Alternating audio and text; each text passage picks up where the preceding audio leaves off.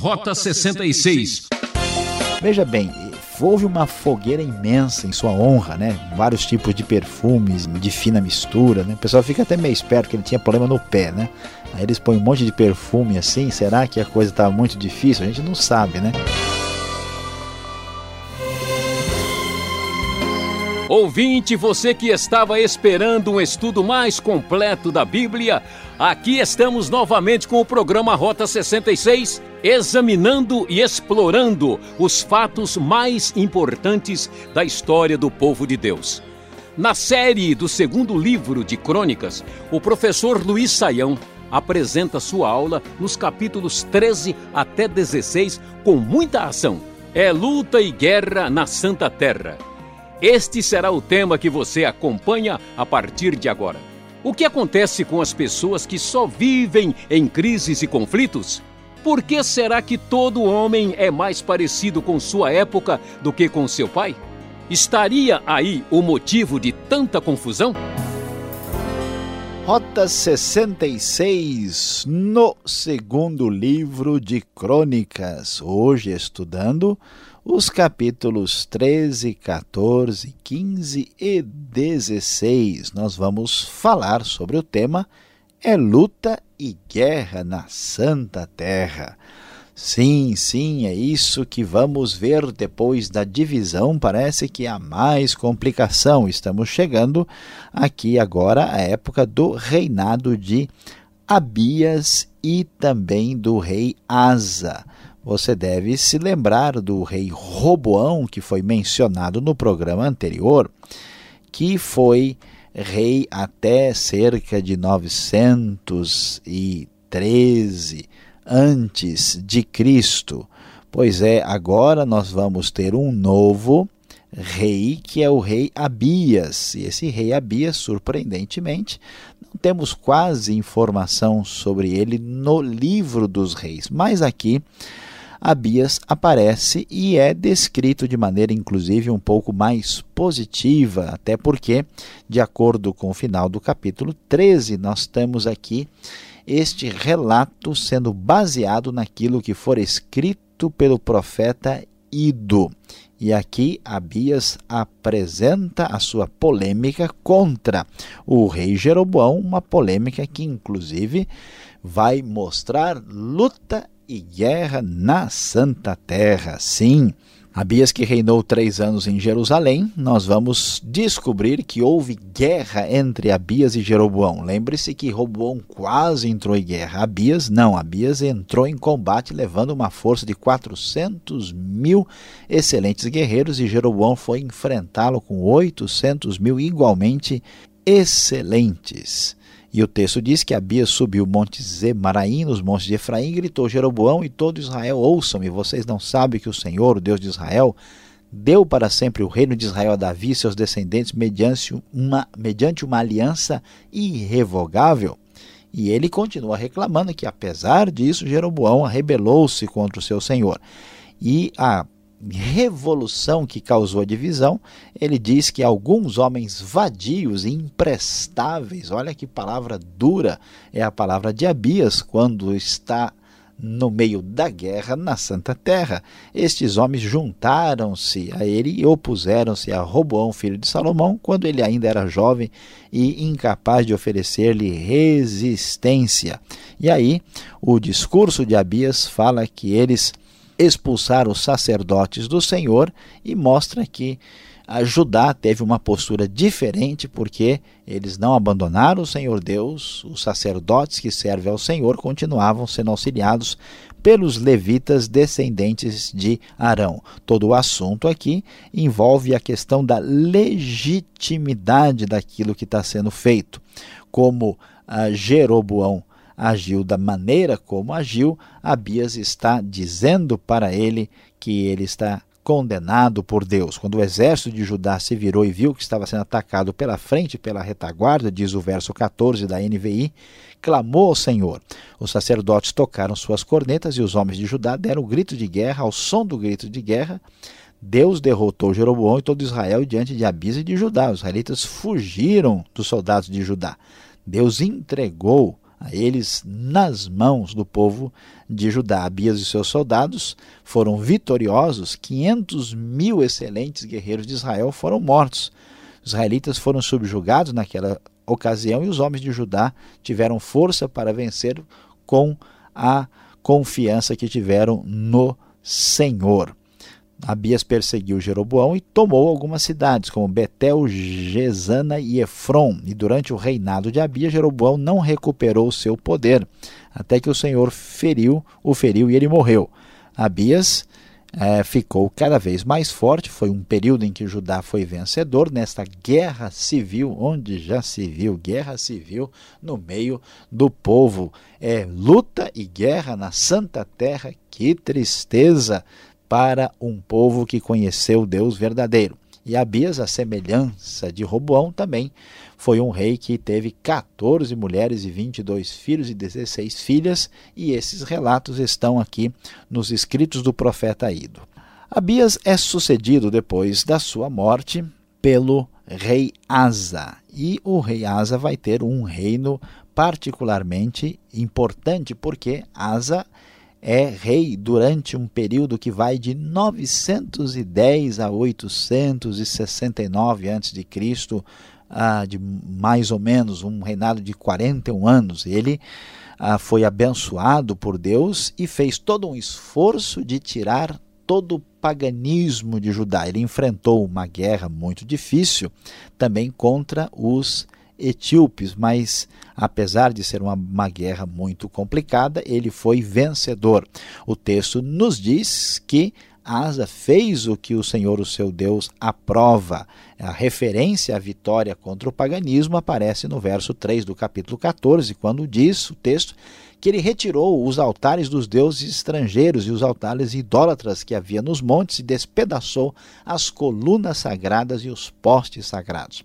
Ordenou ao povo de Judá que buscasse o Senhor e os seus mandamentos retirou os altares idólatras, altares de incenso de todas as cidades de Judá e construiu cidades fortificadas, aproveitando esta época de paz. E ele estava tranquilo, até que guerra na Santa Terra. Imagine só, você acha que isso é notícia recente? Não, já é bem mais antiga do que você poderia imaginar. Asa tinha um exército de 300 mil homens de Judá equipado com escudos, lanças e 280 mil em Benjamim, todos valentes. E o etíope Zerá marchou contra eles com um exército de um milhão de soldados e 300 carros de guerra, de guerra e chegou a Maresa. Asa conseguiu enfrentá-lo e Asa clamou ao Senhor nessa circunstância tão difícil. E ele disse: Ajuda-nos, ó Senhor nosso Deus, pois em ti pomos a nossa confiança em teu nome viemos contra esse imenso exército.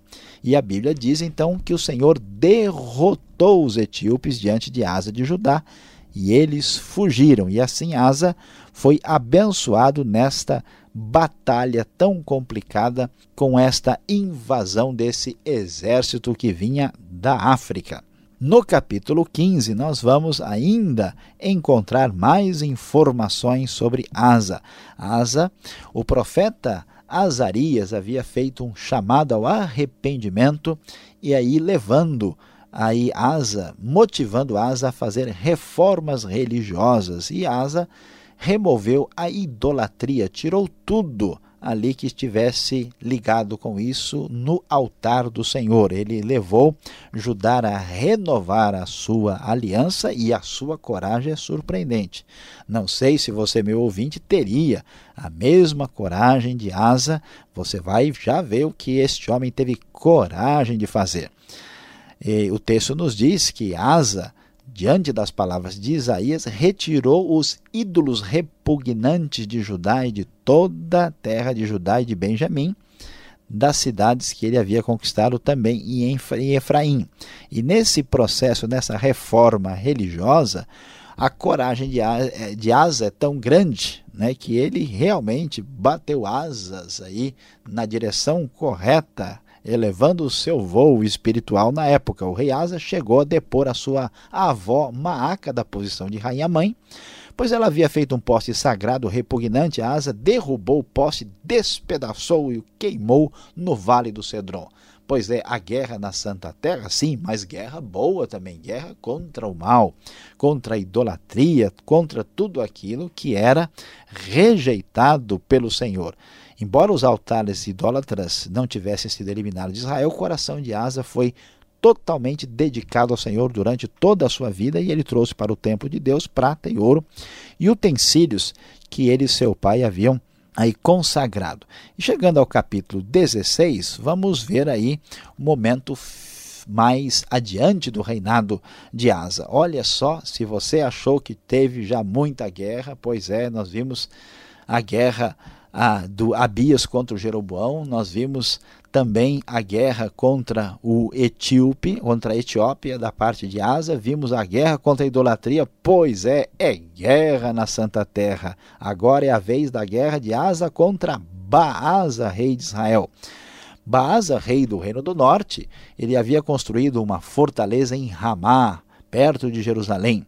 E Asa cometeu uma falha nesse processo na tentativa de conseguir a vitória contra o seu inimigo do Reino do Norte. O texto nos diz que isso havia acontecido. Asa, que que fez? Olha só, um rei com tanta coisa boa, mas que também falhou em determinados momentos importantes. Ele ajuntou a prata e o ouro do templo do Senhor e do próprio palácio e enviou a Ben-Hadad, rei da Síria que havia governado Damasco, com uma mensagem. Ele mandou o seguinte: Façamos um tratado como fizeram meu pai e teu. Estou enviando prata e ouro. Agora rompe o tratado com Baasa, rei de Israel, para que ele saia do meu país.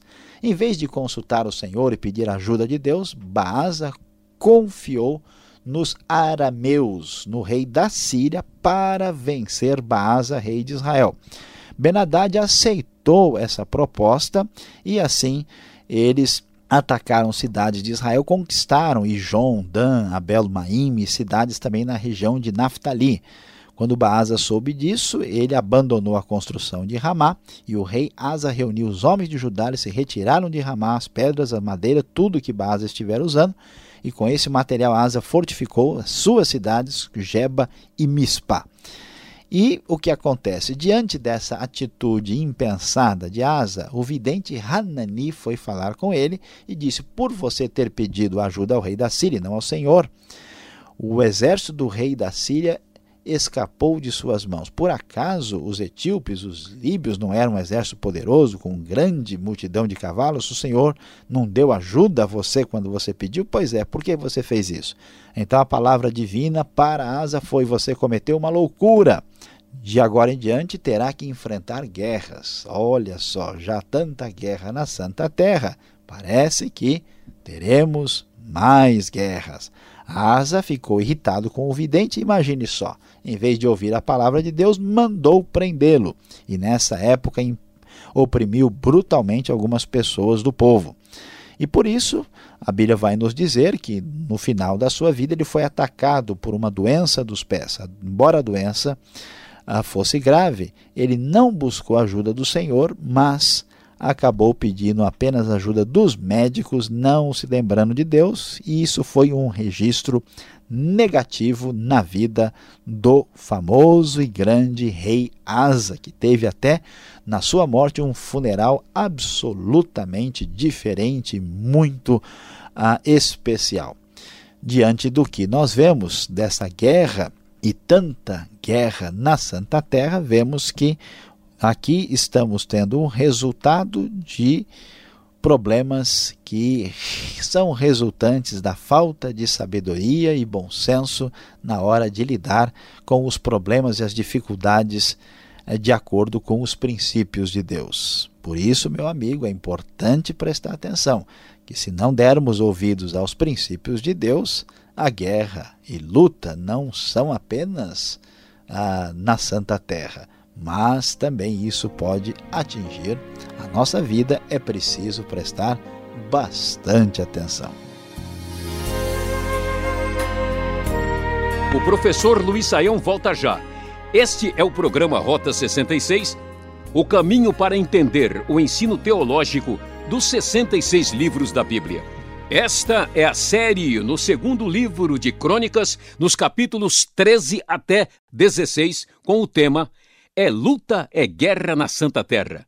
Rota 66 tem produção e apresentação de Luiz Saião e Alberto Veríssimo. Na locução, Beltrão, numa realização transmundial. Mande sua carta. Caixa Postal 18.113, CEP 04626-970 São Paulo, capital. Correio eletrônico, rota 66, arroba transmundial.com.br. É, para entender melhor o texto, algumas perguntas. Confira.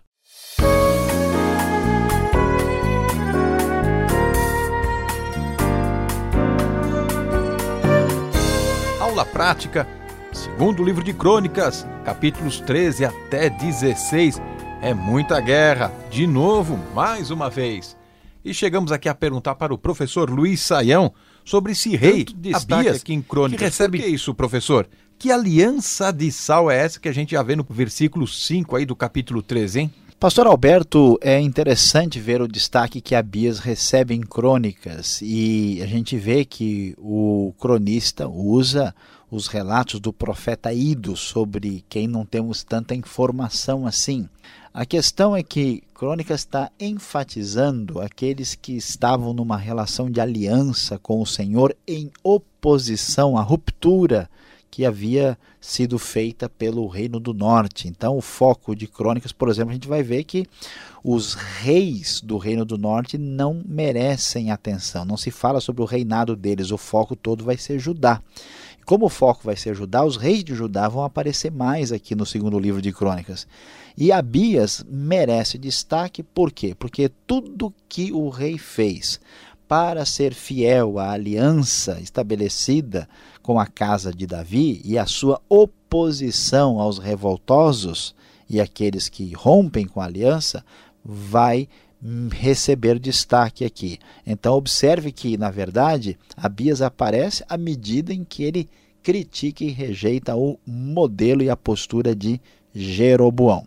Então dá para ter explicação. Agora, a aliança de sal, né, que coisa meio estranha que aparece no verso 5, aí, é, conforme nós vamos encontrar no capítulo 13, é a aliança de Davi. Por que de sal? Porque o sal é aquilo que preserva, que faz permanecer, por exemplo, a carne né, e qualquer outra coisa conservada em sal. E então essa é uma expressão idiomática em hebraico que significa uma aliança permanente. Por isso a NVI traduziu por uma aliança irrevogável, que não corre risco de falhar.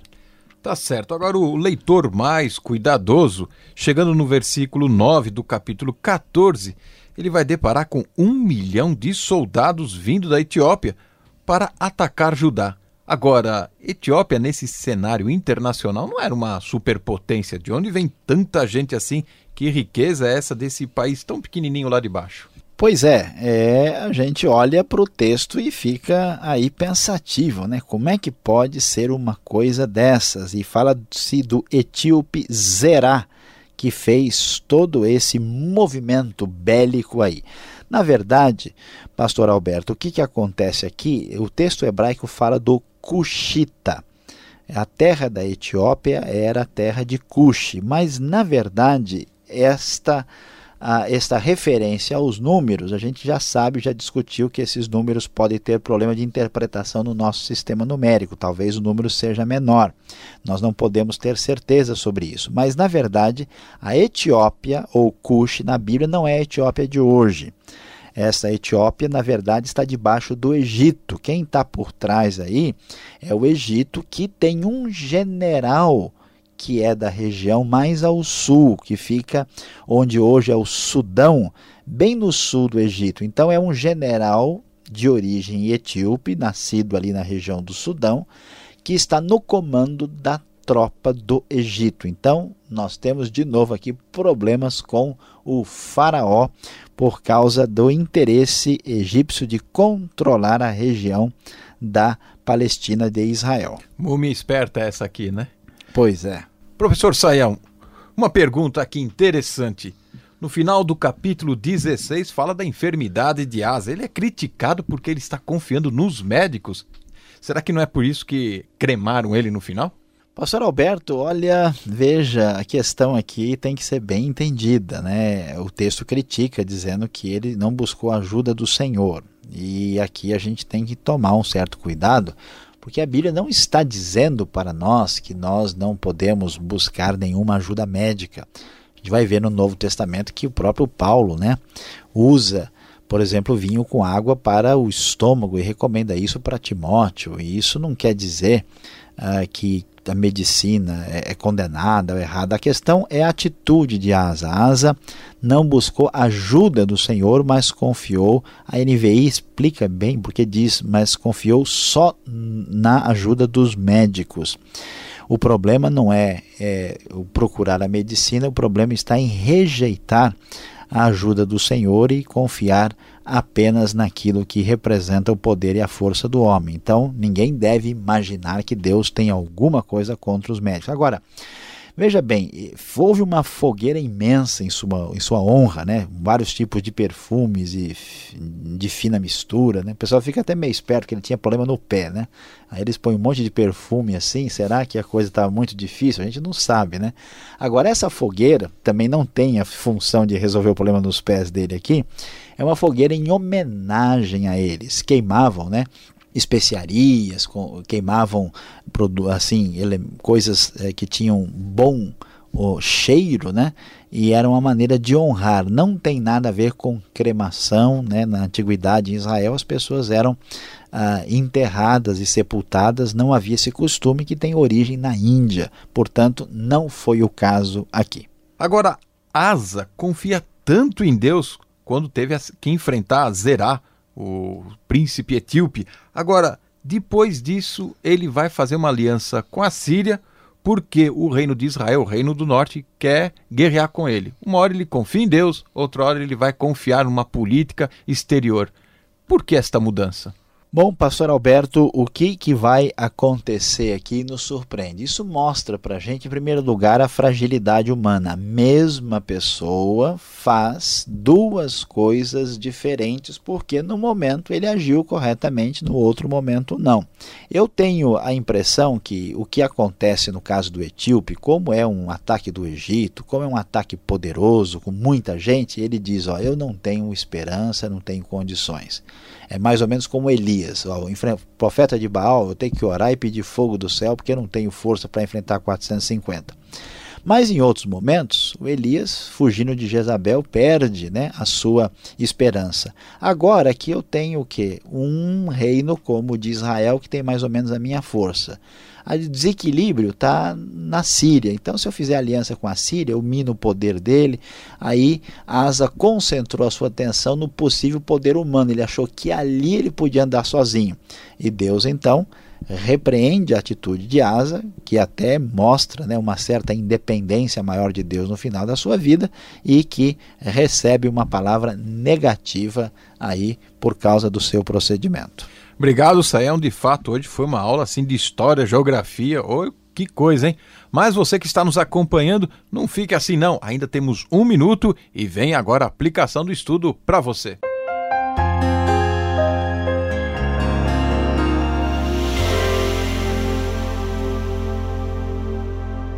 Hoje no Rota 66 você acompanhou o estudo do segundo livro de Crônicas, do capítulo 13 até o 16. O nosso tema foi é luta e guerra na Santa Terra.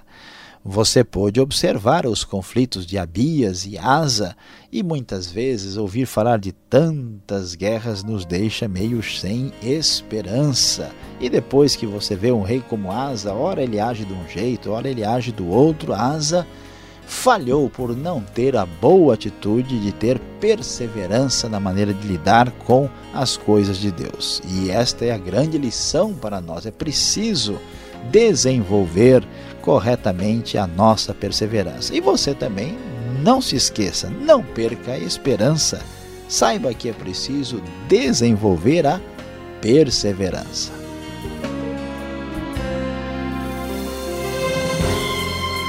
Agora sim terminamos mais um programa Rota 66, que volta nesta sintonia e horário para mais um estudo no segundo livro de Crônicas. Contamos com a sua audiência e conheça o site transmundial.com.br. Aquele forte abraço a todos do Beltrão e de toda a equipe do programa Rota 66. E até lá!